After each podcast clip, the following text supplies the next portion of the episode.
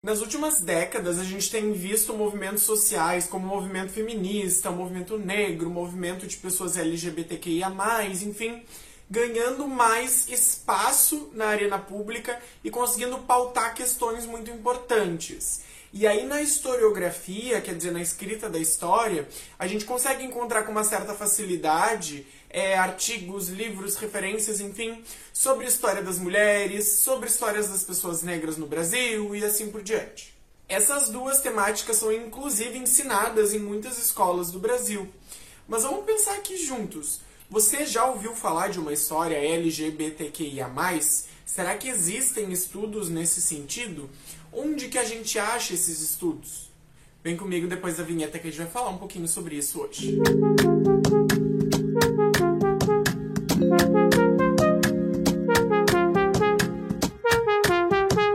O campo da historiografia LGBTQIA+, quer dizer, da escrita da história sobre essas pessoas da sigla, ele é relativamente recente.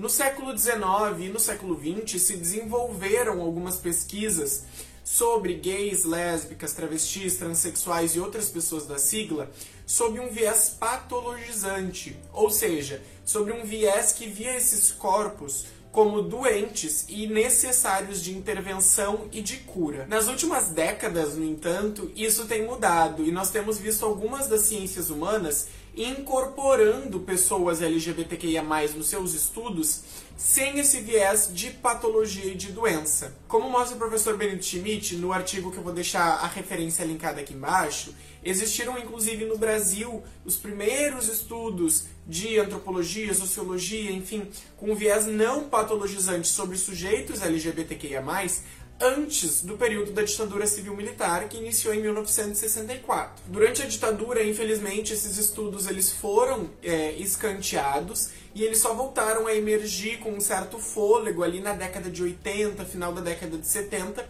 com o processo de abertura e redemocratização no Brasil, que é aquele processo que a gente conhece, lento, gradual e tudo mais. Porém, esses estudos demoraram para chegar na historiografia, quer dizer, na escrita da história, os historiadores demoraram a abordar esse tema. A professora Joana Pedro e o professor Elias Veras argumentam num artigo que eu também vou deixar linkado aqui embaixo, que isso é resultado de um certo preconceito do campo da historiografia. Eles pegam, por exemplo, a incorporação tardia da história das mulheres na história em relação às outras disciplinas e se perguntam: por que, que todas as outras disciplinas das humanas, como sociologia, antropologia, ciência política, enfim, foram agregando a questão feminina, a questão racial, a questão de gênero e a história sempre demorou mais? Por muito tempo, a escrita da história se focou em grandes questões econômicas ou em grandes questões políticas. Então, falou de sistemas de produção e da história dos grandes homens do Brasil. Ocorre que as pessoas que tinham acesso à política no Brasil, no geral, eram homens brancos, heterossexuais, cisgêneros e, com frequência, ricos, porque as outras partes da população ao longo da nossa história foram excluídos do direito à cidadania.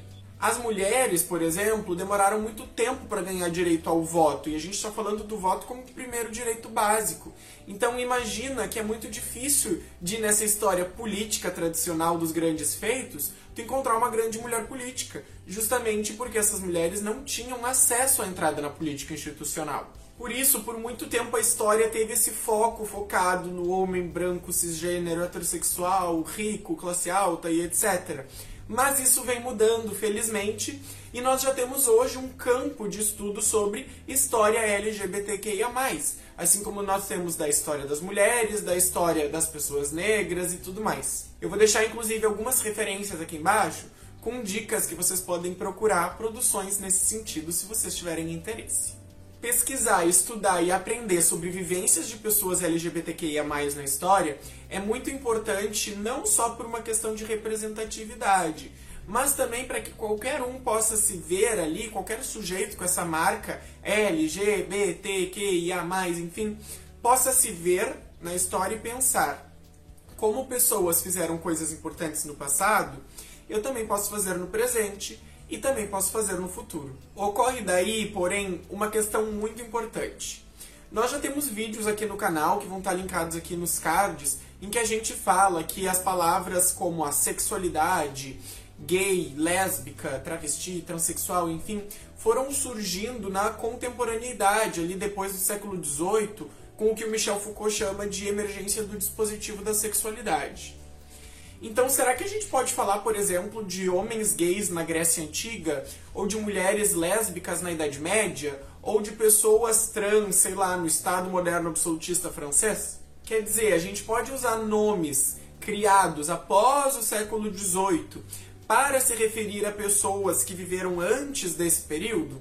Para resolver esse problema teórico-metodológico, a gente pode mudar o foco dos estudos, ainda mantendo a mesma temática. Como assim? Se pode estudar, como fez, por exemplo, o Michel Foucault no História da Sexualidade, as relações sexuais e amorosas entre homens na Grécia Antiga e na Roma Antiga. Perceba-se, não se está falando de homens gays, e sim de homens que praticavam sexo ou tinham relações amorosas com outros homens. A gente pode também falar, por exemplo, de pessoas que desafiaram as normas de gênero na Idade Média e como que esse desafio foi feito e quais que eram as normas que foram é, descumpridas. Mais recentemente ainda, a gente pode falar de sujeitos LGBTQIA+, declarados dessa forma, como por exemplo, nós temos um vídeo aqui no canal, o Harvey Milk, que foi o primeiro político homossexual assumido dos Estados Unidos, ou então Madame Satã, que foi é, uma bicha aqui do Rio de Janeiro, do Brasil, enfim, do século XX, e que teve uma trajetória importante aí ao longo da história do Brasil no século XX. Desse modo, a gente pode estudar como que as pessoas se relacionavam, como que as pessoas viviam e tudo mais, e escapar da ideia do sempre foi assim. Se em algumas sociedades, em algumas culturas já foi diferente, quer dizer que o futuro também poderá ser diferente.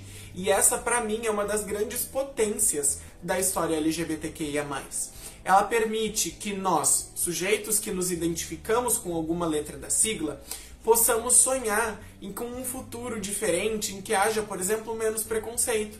Porque afinal de contas, nem sempre foi assim, e se no passado já foi diferente, a gente pode mudar o presente para o futuro ser diferente também. Bom, pessoal, espero que vocês tenham gostado do vídeo. Ele é um vídeo um pouco mais teórico sobre um campo de é, atuação na historiografia hoje. Caso vocês tenham gostado desse vídeo, não esqueçam de dar um like e se inscrever no canal se vocês ainda não forem inscritos. E comentem aqui embaixo o que vocês acharam sobre esse vídeo e se vocês têm interesse em alguma temática de história LGBTQIA+. Quem sabe a gente pode abordar aqui no canal. Estará linkado aqui embaixo o nosso link para as redes sociais, então não deixe de nos seguir lá também. Um grande beijo e até o próximo vídeo.